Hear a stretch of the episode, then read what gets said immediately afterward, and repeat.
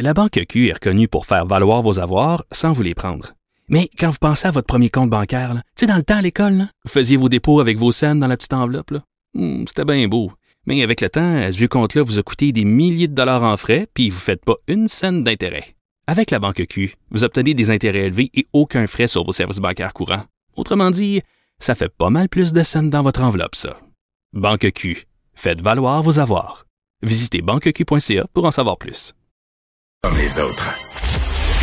Si c'est vrai qu'on aime autant qu'on déteste, Martineau, C'est sûrement l'animateur le plus aimé au Québec.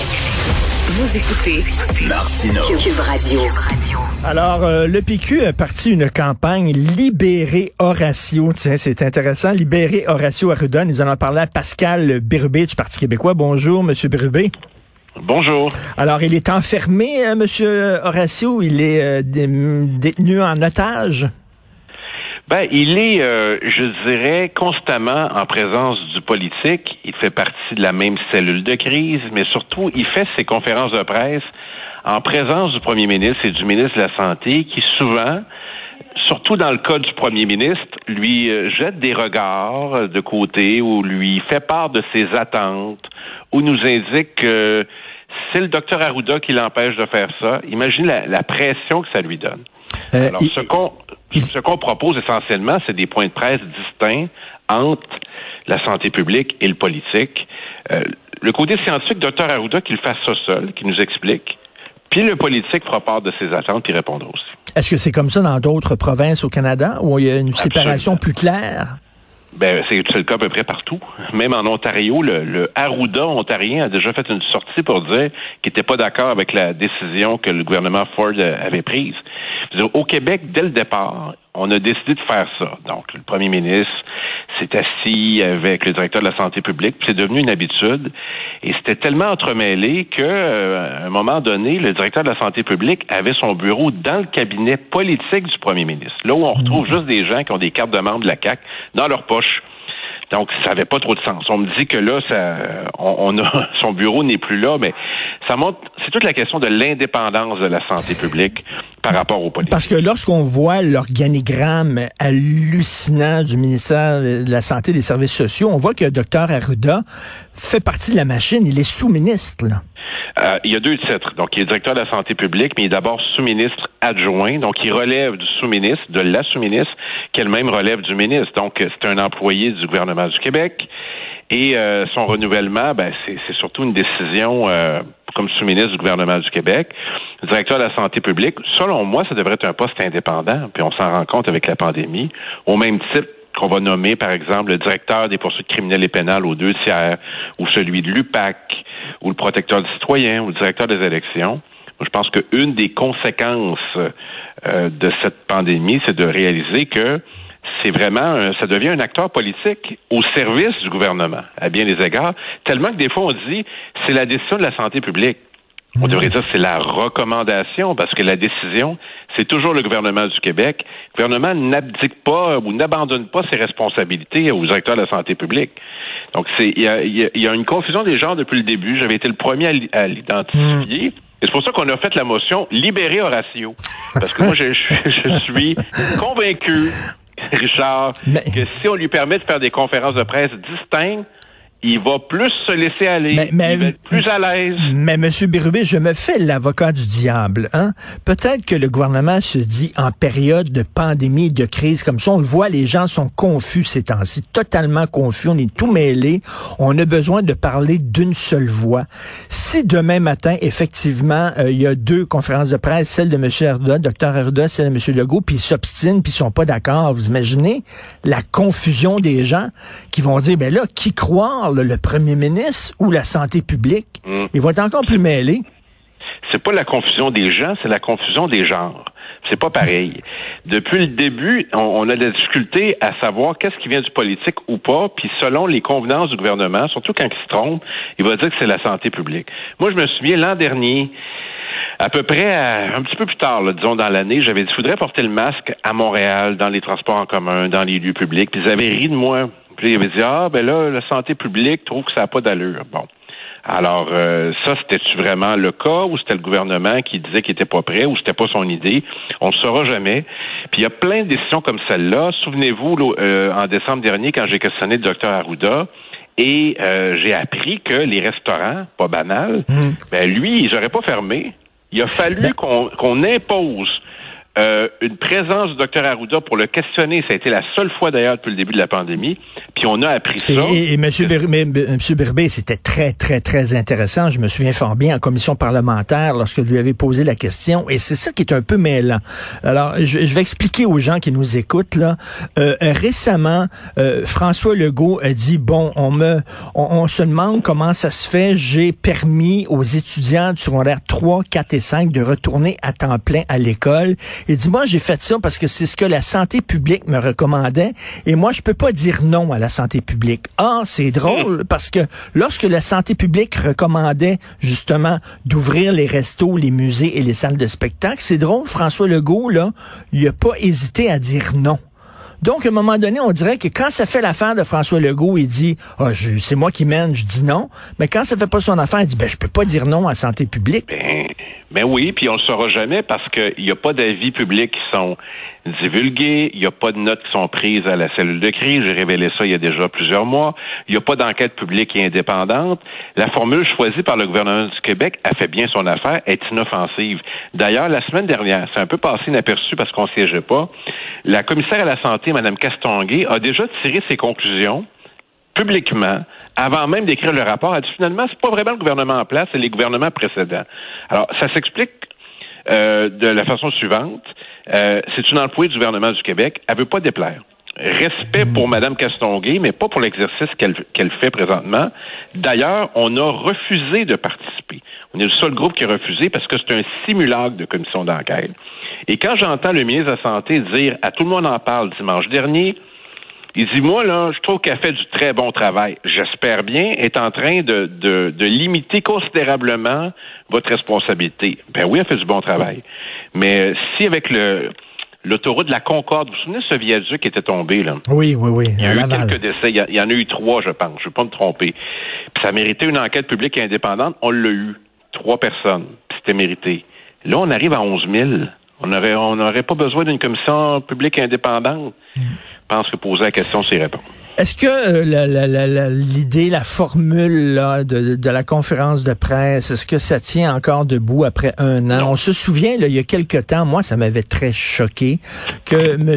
Legault avait profité de ce temps d'antenne que les médias lui donnent parce qu'on est en période de pandémie pour vanter les réalisations de son gouvernement et pour dire aux gens qu'il allait, euh, allait réaliser toutes les promesses de la CAQ. Et là, je me suis dit, wow, wow, wow, là. Ah, pas juste ça. Euh, le, temps d'antenne, c'est précieux. Là. LCN en direct pendant une heure, c'est précieux. Les chaînes d'information continuent, certaines radios, le web, plus toute la couverture médiatique, puis l'attention qui est créée. Écoutez, parfois, là, les codes d'écoute, ça va jusqu'à 2 millions. C'est un immense privilège. Alors, ça doit servir à informer la population d'enjeux très concrets, de décisions qui ont été prises qui touchent leur vie. Mardi, la semaine dernière, la question du masque obligatoire à l'intérieur comme à l'extérieur. Le premier ministre a choisi de ne pas en parler. Quand même, euh, quand même grave. Euh, hmm. Les arts de la scène, le retour au cégep, le transfert d'une région rouge ou orange en zone jaune, tout ça, là, il a choisi de ne pas en parler, mais il y a, on apprend toutes sortes d'affaires. Par exemple, euh, va faire une blague avec le docteur, euh, euh, le docteur, avec le ministre Dubé qui dit ah mon Wi-Fi va, plutôt bien, là, un genre de blague, puis toutes sortes d'affaires, mais pas l'essentiel. Ça c'est des choix qui sont faits. Puis si l'objectif de la conférence, c'est pas d'informer, ben c'est une tribune politique. Puis peut-être qu'à ce moment-là, c'est pas le CRTC qui devrait régir ça, mais plutôt le directeur des élections, parce que ça dure depuis trop longtemps. À un moment donné, euh, à juste raison, vous indiquez, il a parlé de ses engagements électoraux. Mm-hmm. Je veux dire, ça n'a aucun sens. Puis là, l'autre jour, c'était le sens de la politique avec une citation de Bernard Landry. Il y a des scripteurs, hein, puis ils sont comiques, hein. Euh, ils, écrivent, ils écrivent des lignes comme ça, tu sais. Puis là, tu vas dire ça, puis là, c'est bon, puis là, L'objectif, là, je pense que c'est que le premier ministre ne prononce pas trop de décisions négatives pour pas que les gens le voient publiquement dire ces choses-là et l'associer à hmm. ça. Alors, le masque à l'intérieur, ben là, ils l'ont fait dire par la par la CNESST, par exemple. Donc, vous l'avez pas vu le dire à la télé. Hmm.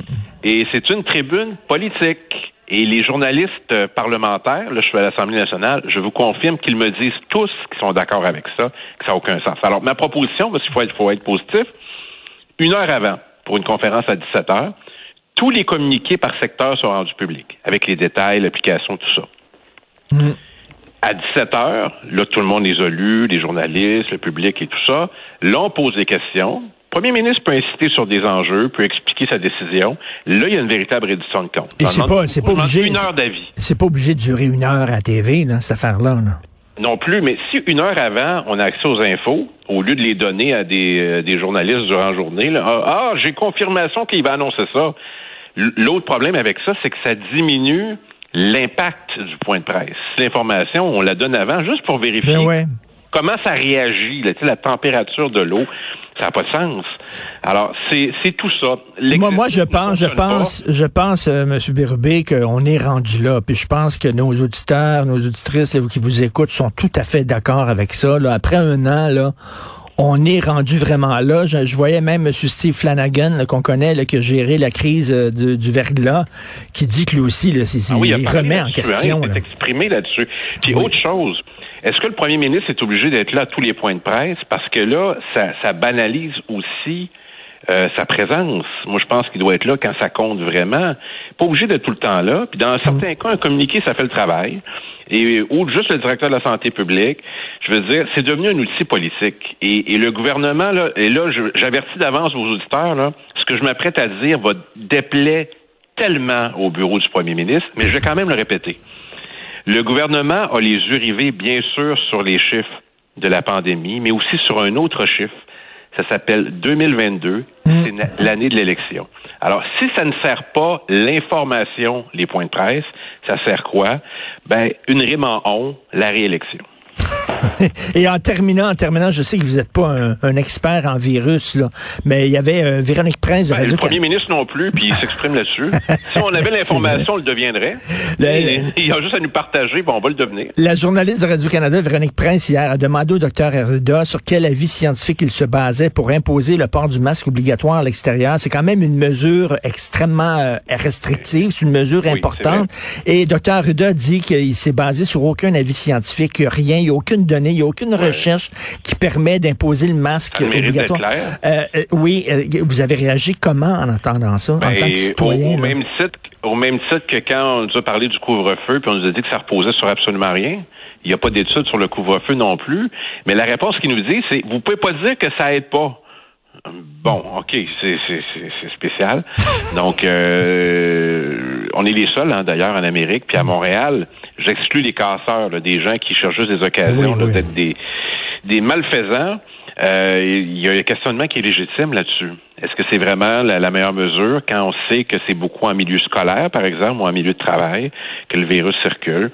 Donc, transparence tout le temps. On devrait tout le temps avoir l'avis euh, de la santé publique. Puis là, le gouvernement pourrait expliquer, ben, je suis allé plus loin que l'avis, ou je l'ai respecté, ou je suis allé en deçà. Là, par exemple, on ferait juger la performance d'un gouvernement. Tout à fait. Et comme on le sait pas, ça sert le gouvernement, puis les gens disent, mais il- ça a l'air bon ce qu'ils font, tu sais.